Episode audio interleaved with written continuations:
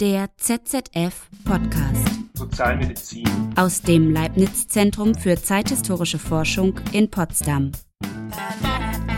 Herzlich willkommen zur dritten Folge des ZZF Podcast. Mein Name ist Tim Schleinitz und ich werde Sie und euch durch die folgende Dreiviertelstunde begleiten. Schön, dass ihr und schön, dass Sie dabei sind. Heute werden wir uns mit einem Thema beschäftigen, das im letzten Jahr eine große Karriere hingelegt hat, vom eher trockenen Expertinnen-Thema hin zum kontroversen Dauerbrenner. Gesundheitspolitik und Gesundheitsgeschichte. In den vergangenen Monaten haben wir uns so intensiv mit medizinischen und gesundheitspolitischen Fragen beschäftigt wie selten zuvor etwa mit dem Unterschied zwischen Viren und Bakterien, mit Übertragungsketten, mit Infektionszahlen und nun dem Unterschied zwischen mRNA und Vektorimpfstoffen. Was aber auch überdeutlich wurde, die Pandemie trifft eben nicht alle Menschen gleich hart. Na klar, egal ob arm oder reich, egal wo wir herkommen und egal was unsere Träume sind, einen Körper haben wir alle. Aber was passiert, wenn wir medizinische Hilfe brauchen, weil er nicht so funktioniert, wie wir oder wie andere das erwarten? Sollen wir uns dann selbst darum kümmern, Behandlungsmöglichkeiten suchen, finden und bezahlen? Oder können wir Hilfe erwarten und unentgeltliche Behandlung? Können sich überhaupt alle Menschen selbst kümmern? Oder spielt da nicht doch auch die sozioökonomische Herkunft der Betroffenen eine Rolle, das Alter des Körpers und Wissenshierarchien, Sprachbarrieren oder die Dicke des Portemonnaies? Es fällt mir nicht schwer, mir vorzustellen, dass diese Fragen anders beantwortet wurden, je nachdem, wo sie gestellt worden sind und zu welcher Zeit. Auch jetzt, im Frühjahr 2021, wird viel darüber diskutiert. Sind vor der Pandemie tatsächlich alle Menschen gleich? Wie sieht Solidarität aus und wem sollte zuerst geholfen werden? Diesen Fragen möchte ich mich nähern mit zwei ForscherInnen des ZZF Potsdam. Und die beiden stellen sich hier einfach mal kurz selbst vor. Mein Name ist Jutta Braun, ich bin Historikerin am Zentrum für zeithistorische Forschung. Äh, zu meinen großen Forschungsschwerpunkten gehörte eigentlich immer das deutsch-deutsche Verhältnis, also die Zeit der deutschen Teilung, aber auch die Transformation seit 1989, 90. Ähm, in inhaltlicher Hinsicht habe ich mich sehr stark mit Kulturgeschichte beschäftigt, mit Sportgeschichte lange Jahre und seit einiger Zeit nun auch mit Medizingeschichte. Ja, ich bin Winfried Süß. Ich leite hier in Potsdam die Abteilung Regime des Sozialen, bin seit vielen Jahren unterwegs in der Geschichte der Gesundheitspolitik, äh, der Geschichte des modernen Wohlfahrtsstaats und seit einiger Zeit auch in der Geschichte sozialer Ungleichheiten und der Geschichte der Arbeit. Jutta Braun und Winfried Süß haben vor kurzem ein Tandemprojekt abgeschlossen zur Geschichte der Gesundheitsministerien in DDR und Bundesrepublik. Auch die Geschichte der zwei deutschen Gesundheitswesen wurde untersucht, und zwar gemeinsam von HistorikerInnen des Instituts für Zeitgeschichte München, kurz IFZ, und KollegInnen des ZZF Potsdam. Dabei wurde deutlich, dass in Ost und West sehr unterschiedliche Antworten auf gesundheitspolitische Herausforderungen gefunden wurden. Das lag auch an den AkteurInnen selbst, also daran, wer Gesundheitspolitik macht und wie lange schon. Damit berührte unser Gespräch den Themenkomplex NS-Belastung und die Frage nach Kontinuitäten über die Zäsur von 1945 hinweg. Zunächst wollte ich von Jutta Braun und Winfried Süß wissen, die Gesundheitsministerien in Ost- und Westdeutschland, also Bundesrepublik und DDR, bis in die 1970er Jahre hinein. Klingt jetzt vielleicht erstmal ein bisschen trocken, aber ich kann mir vorstellen, dass ihr dort recht, recht spannende Ergebnisse rausbekommen habt. Was waren denn da eure Fragen am Anfang und ähm, wie haben die sich denn am Schluss beantwortet eigentlich? Also im Grunde genommen äh, ordnet sich das Projekt zunächst mal in, die, in den Trend der Behördengeschichte äh, ein, den es ja seit einiger Zeit in der Zeitgeschichte gibt. Verschiedene Ministerien wurden erforscht, äh, sowohl Ministerien im Nationalsozialismus als auch Ministerien nach 1945. Und äh, der Blick ging hier natürlich immer ganz stark auf die Kontinuitäten zum Nationalsozialismus, auf NS-Belastung.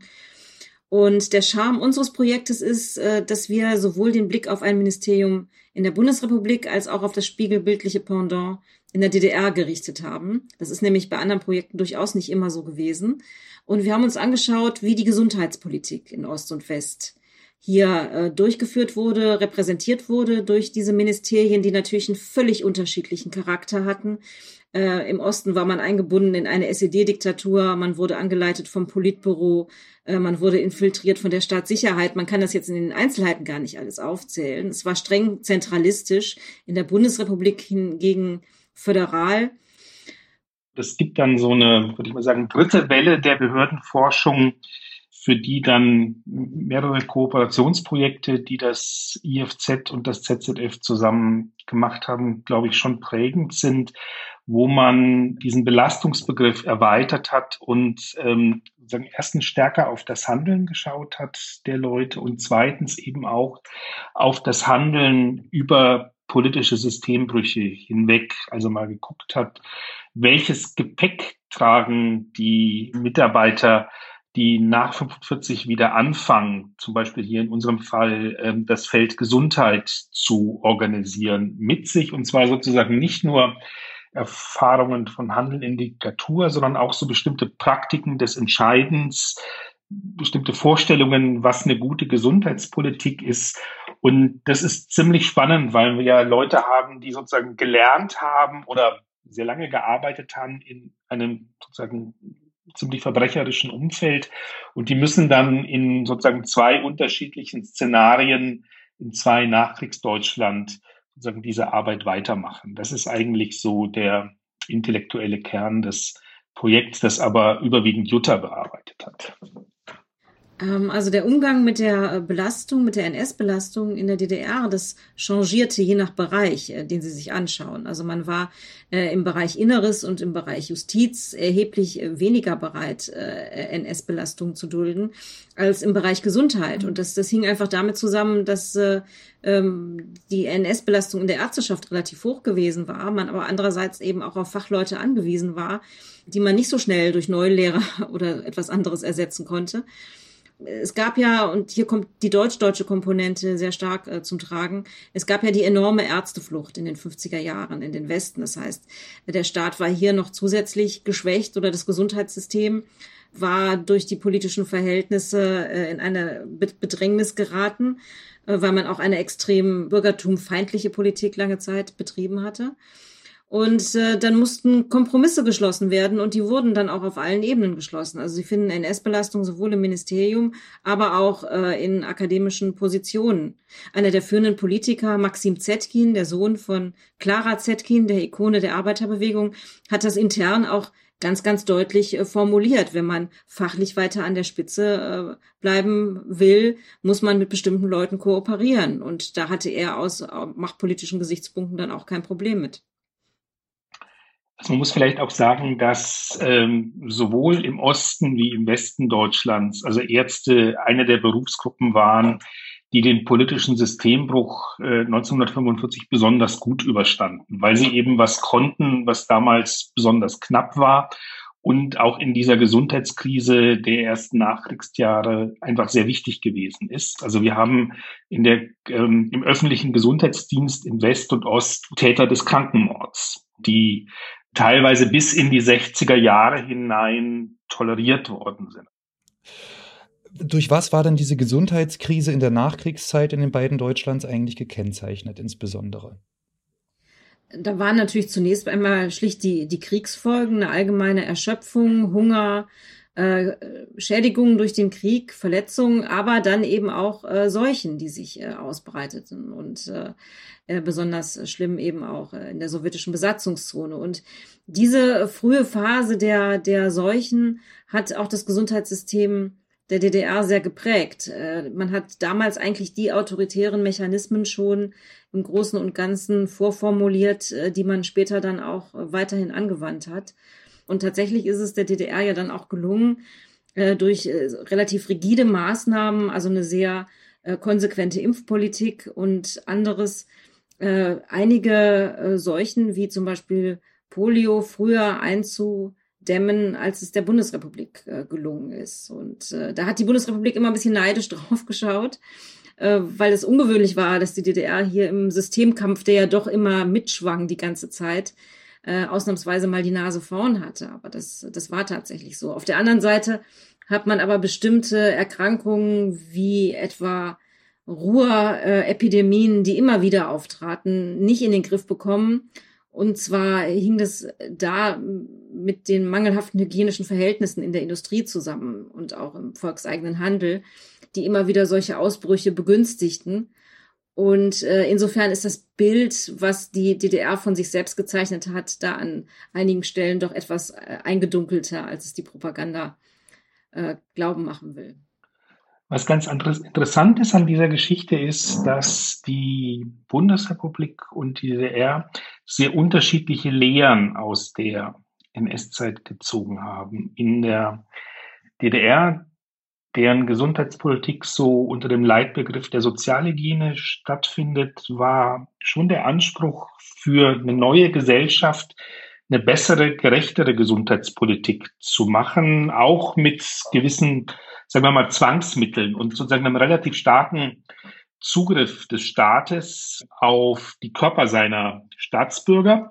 Also da trifft der Begriff der fürsorglichen Diktatur, den unser ehemaliger ZZF-Direktor Konrad Jarausch mal vor vielen Jahren geprägt hat, trifft in diesem Falle wirklich ganz zu. In der Bundesrepublik hat man eigentlich genau das Gegenteil gemacht. Man hat gerade den öffentlichen Gesundheitsdienst stark abgerüstet, also der in der NS-Zeit eben ausgebaut worden war. Und man hat viele Kompetenzen wieder zurückgespielt in die Hände der niedergelassenen Ärzte, was sozusagen den öffentlichen Gesundheitsdienst als Gewaltinstrument deutlich entschärft hat.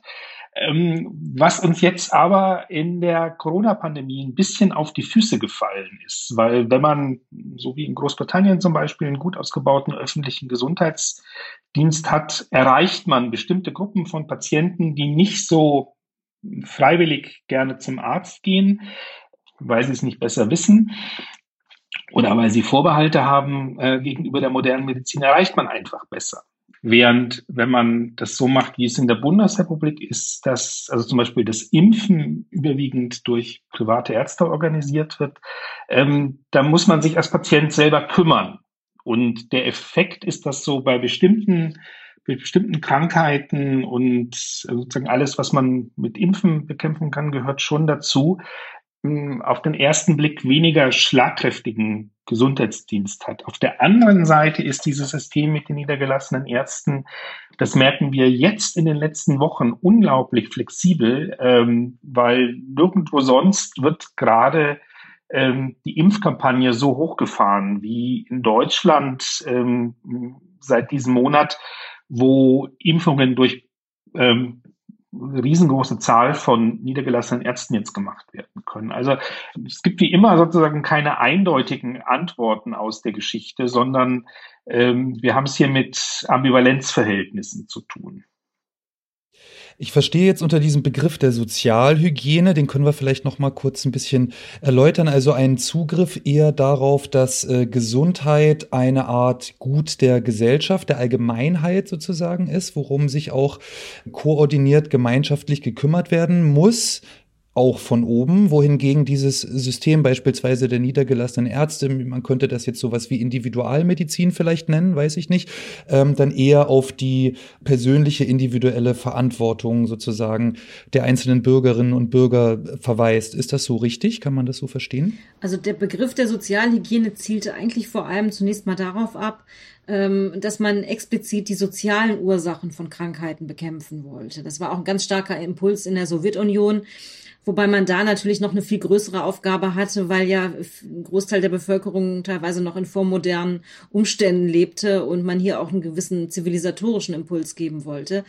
Aber auch in der, in der DDR äh, wollte man Armut und beengte Lebensverhältnisse abstellen und die sozial begünstigenden Faktoren von Krankheiten abstellen. Äh, das war ein erklärtes Ziel und da hat man auch sehr viel für getan. Man hat auch eine gewisse Bürgernähe ja für sich beansprucht und die Polikliniken, die entstanden sind, sind ja bis heute äh, etwas, was in der Rückschau häufig als eine Errungenschaft des DDR-Systems angesehen wird. Aber natürlich stieß man hier auch an seine Grenzen, denn eine Krankheit wie, wie Krebs, äh, wo die Ziffern auch ganz fürchterlich nach oben gingen in den 50er und 60er Jahren, bekam man eben mit, mit solchen Ansätzen nicht, äh, nicht in den Griff. Äh, denn da sind die Ursachen vielfältig und teilweise ja auch gar nicht erforscht. Und man merkt das richtig in den Lehrbüchern für Medizin, äh, die damals entstanden und den Lehrbüchern für Sozialhygiene, dass die Autoren immer sehr, sehr ratlos vor, vor, den, vor den Krebskapiteln offenkundig saßen und nicht richtig wussten, wussten, was sie da hineinschreiben sollten, weil die Heilung, äh, die man mit dem Sozialismus ja versprochen hatte für die Gesellschaft, eben in bestimmten Bereichen einfach nicht eintreten wollte. Insofern ist dieser Begriff also auch historisch zu sehen. In der Bundesrepublik hat dieses Wort dann eigentlich äh, gar nicht so eine Rolle gespielt. In, in der DDR wurde es zu einer Leitwissenschaft regelrecht. In der Bundesrepublik hat man später dann eher von Gesundheitswissenschaft gesprochen oder von Sozialmedizin schon eher. Der Begriff Sozialhygiene ist in der Bundesrepublik eher unüblich oder täusche ich mich da, Winfried? Nee, genau. Also heute sagt man eher Sozialmedizin oder ganz, ganz modern Public Health. Also da entstehen ja jetzt überall auch neue Studiengänge. Bei den Polikliniken sieht man wieder die eben schon angesprochenen Ambivalenzen der Geschichte. Die sind 1990 weitgehend abgeschafft worden ähm, im Prozess der deutschen Einheit. Auch weil die meisten DDR-Ärzte ganz froh waren, aus diesen Strukturen rauszukommen und selbstverantwortlich zu arbeiten. Jetzt werden sie wieder eingeführt. Das hat sowohl ökonomische Gründe als auch eine gewisse Ärzteknappheit in ländlichen Regionen. Die heißen dann heute nicht mehr Poliklinik, sondern Ärztehaus oder Praxisgemeinschaft. Vor allem aber hat man gesehen, dass es sehr sinnvoll sein kann, wenn man ähm, sozusagen facharztübergreifend arbeitet bei bestimmten Krankheiten. Also im Augenblick haben ähm, diese jetzt freiwilligen Zusammenschlüsse von Medizinern eine große Konjunktur. Zwei gesellschaftliche Systeme, zwei verschiedene Antworten auf Fragen der Gesundheit, mit direkten Auswirkungen auf die Bürgerinnen des jeweiligen Staates. Angesichts der Corona-Pandemie wirken die Überlegungen und Diskussionen aus dem letzten Jahrtausend erstaunlich aktuell. Schließlich zeigt sich derzeit, dass ein individualisierter, auch gewinnorientierter Ansatz der Gesundheitsvorsorge problematisch werden kann, sowohl für Patientinnen als auch für das Fachpersonal in Medizin und Pflege. Heute sehen wir außerdem, soziale und gesellschaftliche Faktoren haben immer noch einen großen Einfluss darauf, ob wir gesund sind, ob wir es bleiben oder wieder werden. Im zweiten Teil meines Gesprächs mit Winfried Süß und Jutta Braun will ich es dann nochmal genauer wissen. Wenn wir zum Beispiel an die aktuelle Pandemie denken, dann wird ja derzeit diskutiert, inwieweit vielleicht auch Leute, die nicht so den Zugang zu bestimmten Ressourcen haben, beispielsweise sich nicht so frei äh, im Internet recherchemäßig bewegen können, um rauszufinden, wo sie sich denn melden sollen, dass sie vielleicht auch ähm, andere Ein Einschränkungen, Beeinträchtigungen haben, äh, körperlicher oder geistiger Natur, was es schwieriger für sie macht, sich selbst zu kümmern, um zum Beispiel Impfungen oder so. Was sind denn da so derzeit eigentlich so soziale ähm, Aspekte? Aspekte von Gesundheit unter dem Eindruck der Pandemie, aber vielleicht auch im Allgemeinen? Also erstmal, es gibt kaum einen dümmeren Satz, den man über die Corona-Pandemie lesen konnte in den letzten Monaten, wie das Seuchen große Gleichmacher seien. Ähm, das ist wirklich, das ist notorischer Unfug. Ähm, Seuchen sind eine sehr soziale Krankheit, das hat Malte Thiessen mal gesagt, weil sie sich quasi in jede Nische der Gesellschaft reinschrauben und da unterschiedliche Wirkungen hervorbringen. Aber es gibt, ähm, das ist eine alte Formulierung von Reinhard Spree, eine riesengroße Ungleichheit vor Krankheit und Tod, weil ähm, sozusagen das gleiche Virus immer auf unterschiedliche Lebensverhältnisse trifft, auf Menschen, die sozusagen aufgrund ihrer Lebensumstände sozusagen eine relativ robuste Abwehrkraft mitbringen, die auch die Möglichkeit haben, ähm, sozusagen sich ein bisschen besser abzukoppeln. Also wenn man in einer schönen Wohnung in Berlin Mitte wohnt oder äh, in einem Häuschen in Zehlendorf mit Garten, sitzt man die Pandemie deutlich besser aus, äh, als wenn man das in einer Neuköllner WG machen muss oder als Familie in einer Zwei-Zimmer-Wohnung mit ähm, kleinen Kindern. Also das weiß man als Gesundheitshistoriker auch, wenn man sich für vorvergangene Epochen interessiert. Also zum Beispiel in der Geschichte der Cholera können wir das wunderbar studieren, wie soziale Verhältnisse, also zum Beispiel, ob man die Toilette in der Wohnung hat oder auf dem Gang oder auf dem Hof, natürlich die Wirkung einer solchen Seuche ganz unterschiedlich multiplizieren. Und so ähnlich ist es auch mit der Corona-Pandemie.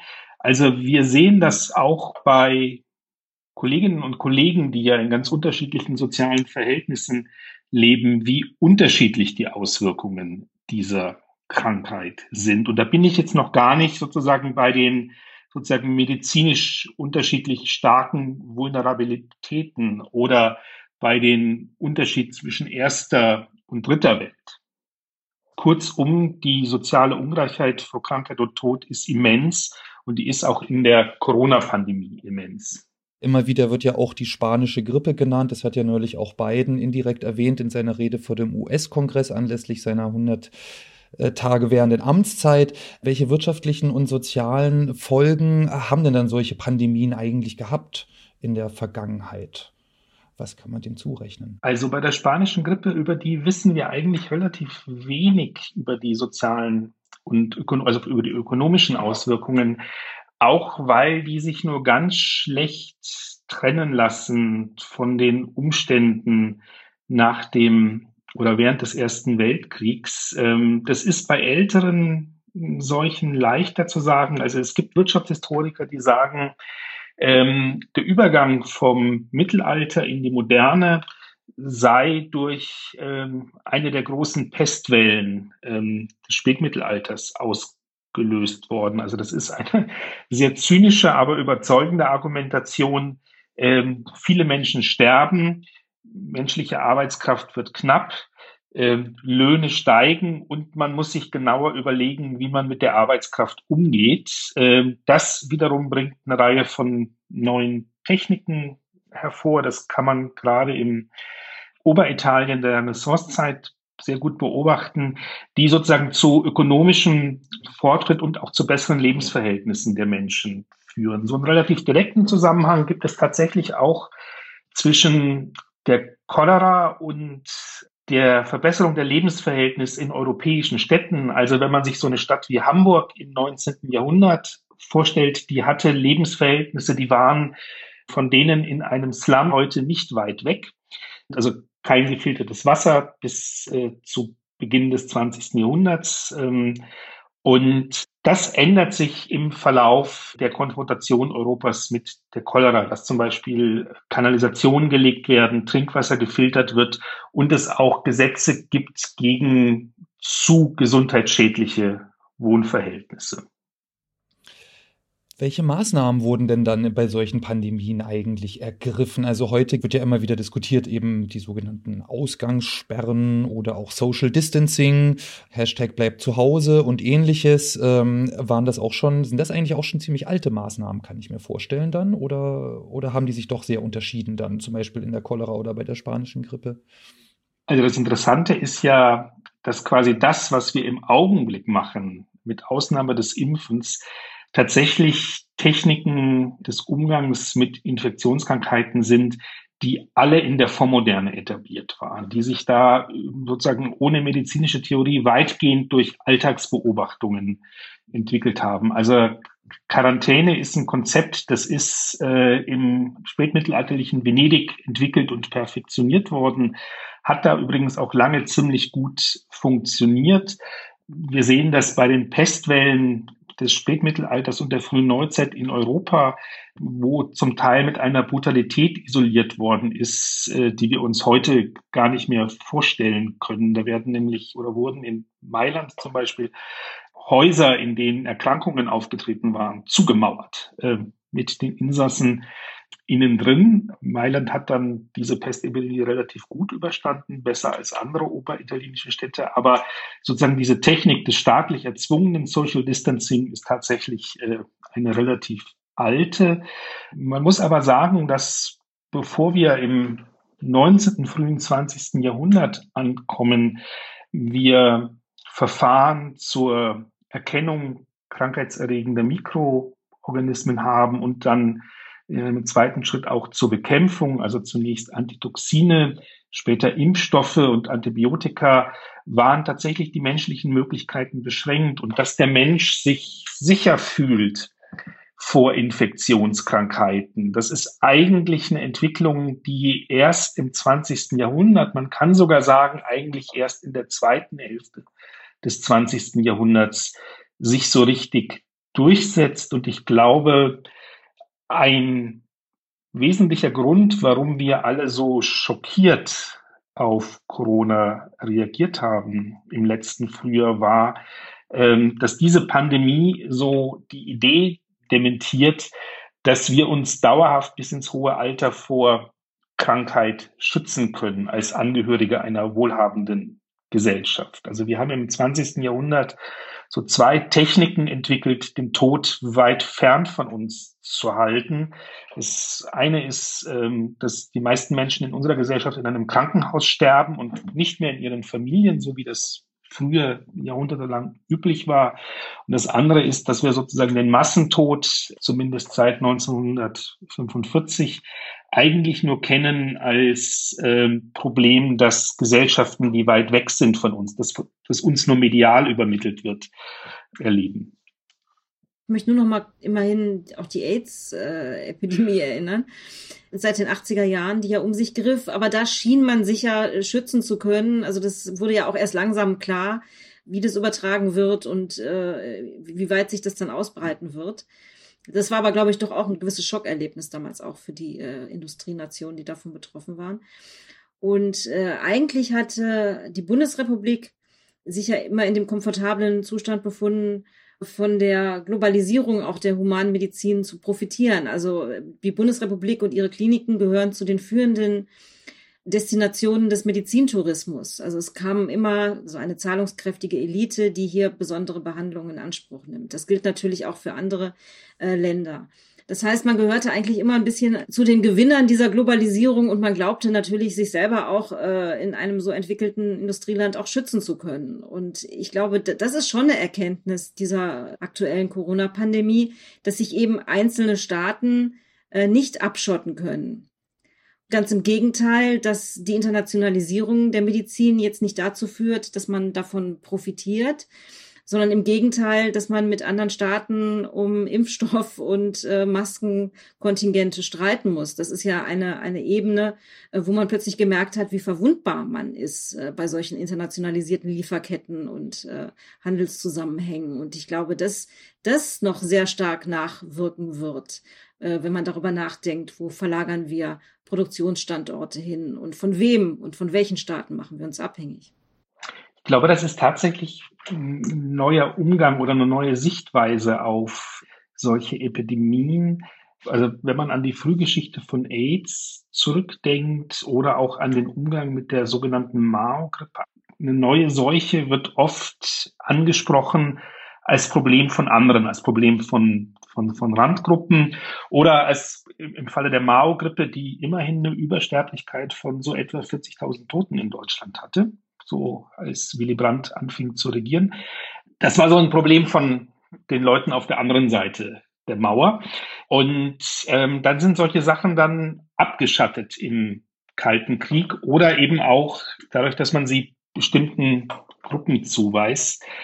SARS ist ganz interessant, weil SARS ist eigentlich die erste Seuche der Moderne, äh, sozusagen, wo die mediale Wahrnehmung wesentlich größer war als die medizinische Problematik mit, ich glaube, etwa 5000 Toten weltweit. Aber SARS hat eben sehr gezielt quasi die äh, transnationale Mobilität angegriffen, weil sie sich über transkontinentale Fluglinien relativ schnell verbreitet hat. Das ist, glaube ich, der Grund, warum man die so auch medial so stark gesehen hat. Und Jutta hat ganz zu Recht gesagt, sozusagen eine sozusagen der Hauptproblematiken, wenn man es jetzt mal nicht medizinisch, sondern so ökonomisch und sozial denkt von Covid-19, ist ja, dass sie so diesen Teil unserer Lebensweise, der sehr grenzüberschreitend ist, also sowohl in der Art, wie wir unsere Freizeit verbringen, als auch die Art und Weise, wie wir produzieren, ähm, die wird sozusagen im Kern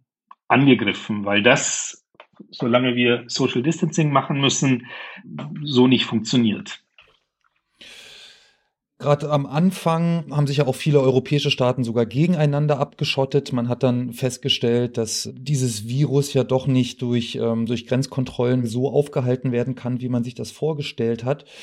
War man denn dann in Europa auch aufgrund dieser Sicherheit, in der man sich mehr oder weniger gefühlt hat, denn eigentlich überhaupt auf so ein Ereignis vorbereitet gewesen? Es gab ja Seuchen in der Vergangenheit, die auch große Folgen nach sich gezogen haben und in einigen Staaten auch durch die, durch die Nachkriegszeit, durch die Zeit nach dem Zweiten Weltkrieg ja auch noch gar nicht so lange her. Also könnte man jetzt sagen, dass es da ja eigentlich so eine Art historisches Wissen um den Umgang mit Seuchen hätte geben können.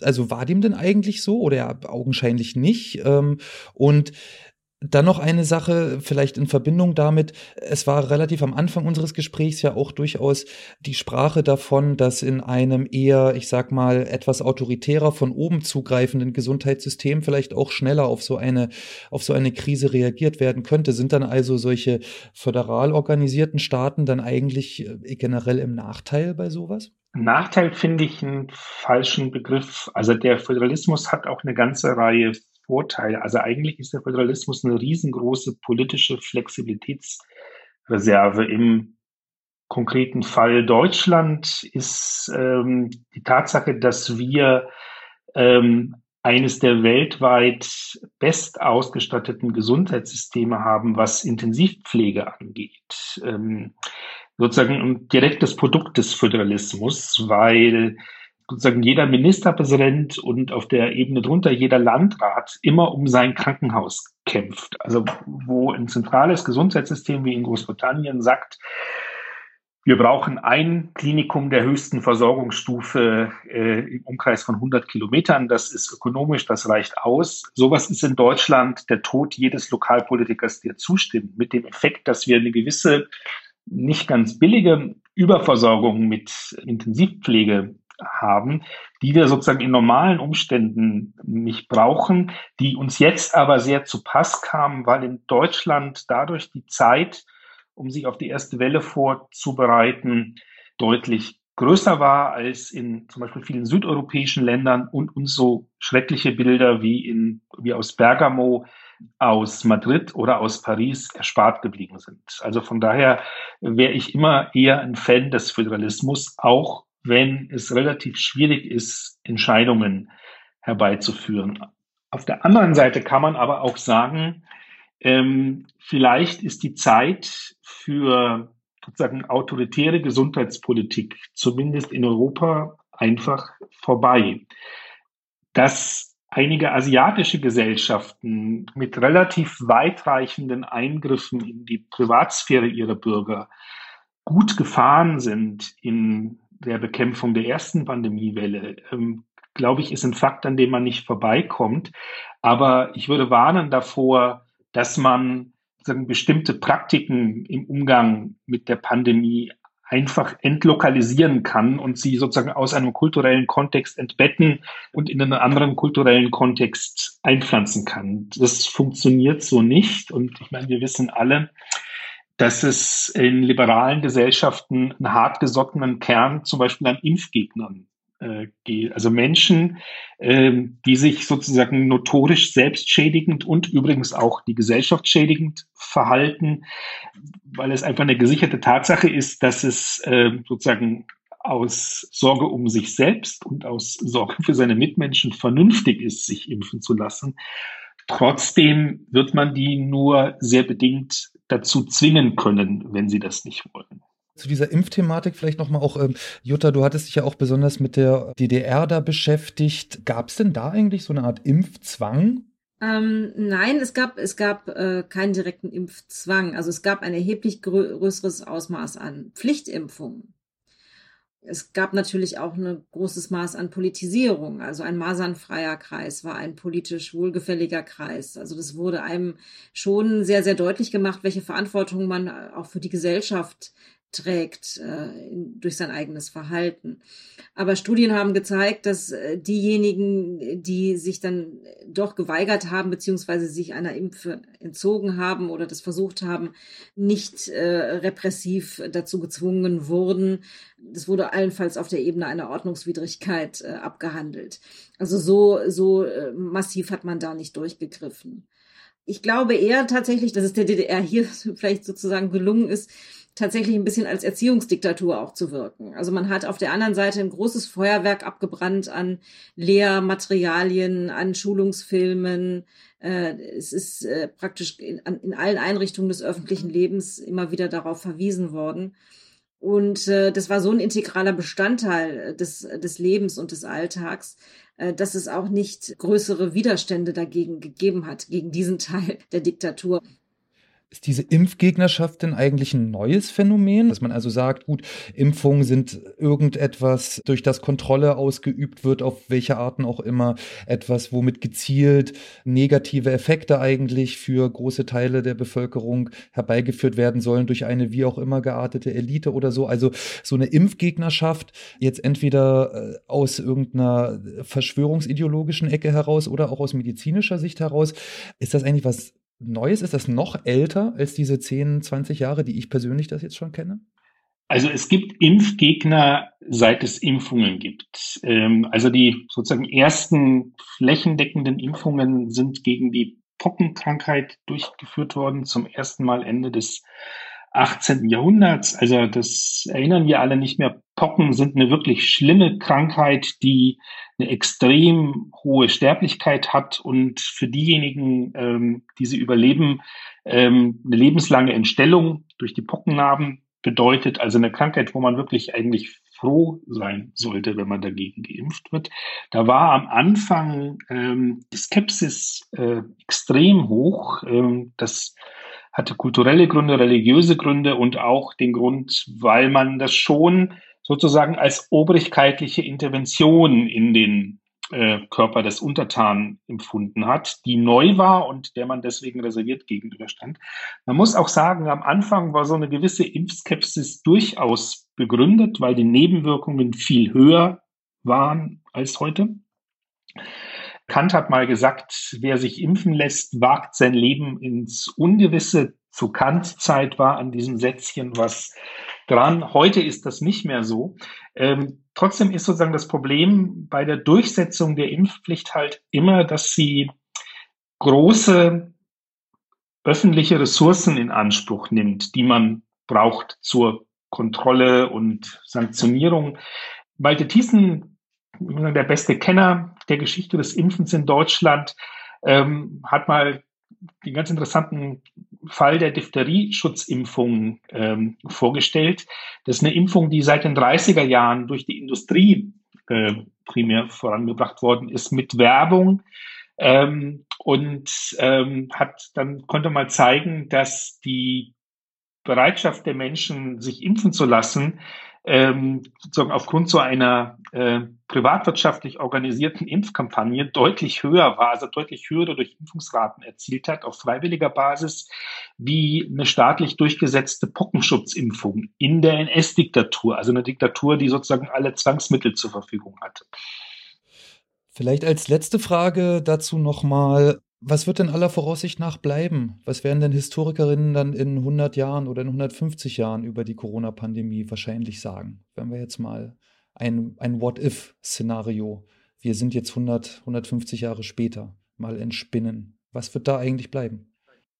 Also so wie es ausschaut, ich bin jetzt kein Mediziner, werden die Impfungen bleiben. Denn nach all dem, was wir wissen von diesem Virus, äh, wird das so schnell nicht verschwinden. Also ähm, würde ich mal die Prognose in den Raum stellen.